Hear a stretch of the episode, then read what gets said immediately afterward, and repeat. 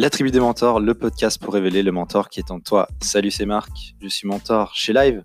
J'étais le tout premier à avoir rejoint l'équipe et j'ai lancé ce podcast pour te faire monter en puissance. Alors pourquoi? Quel est le but? C'est que être mentor chez Live, il faut être coach, un petit peu psychologue, un peu consultant et aussi en même temps avoir une expertise technique, tout ça à la fois, ça fait quand même beaucoup de choses à maîtriser.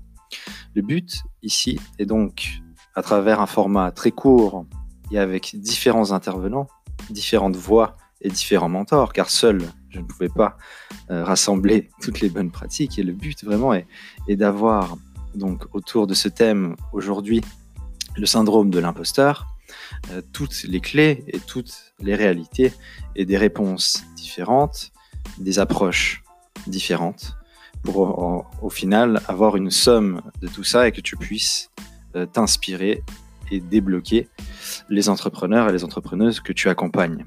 Donc je vais moi-même commencer sur ce thème.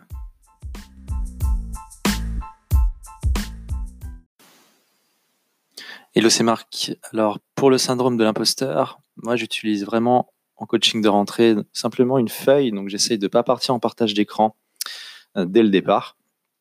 Et sur cette feuille, je vais vraiment noter tous les mots-clés qui ressortent dans la bouche de l'entrepreneur ou de l'entrepreneuse, vraiment de faire ressortir toutes les peurs, les craintes, les objections autour de la technique, les j'ose pas, je veux être parfait, euh, il faut que. Donc le faut renvoie à une notion de devoir. Euh, je sais pas, j'y arriverai pas, je, je ne sais pas si Instagram n'est pas fait pour moi. En fait, toutes ces peurs et ces craintes, il faut aller euh, les creuser. Euh, je, je ne veux pas euh, me prendre en photo. Donc, tous ces effets de langage, il faut vraiment les noter sur une feuille euh, pour se refaire un petit peu une, carte mentale pour pouvoir creuser après derrière par la suite. Deux questions qui marchent très bien pour un peu essayer de révéler euh, un syndrome de l'imposteur potentiel, qu'on ne le voit pas forcément tout de suite, c'est de demander pourquoi la personne fait ce qu'elle fait. Donc ça, ça marche pas mal.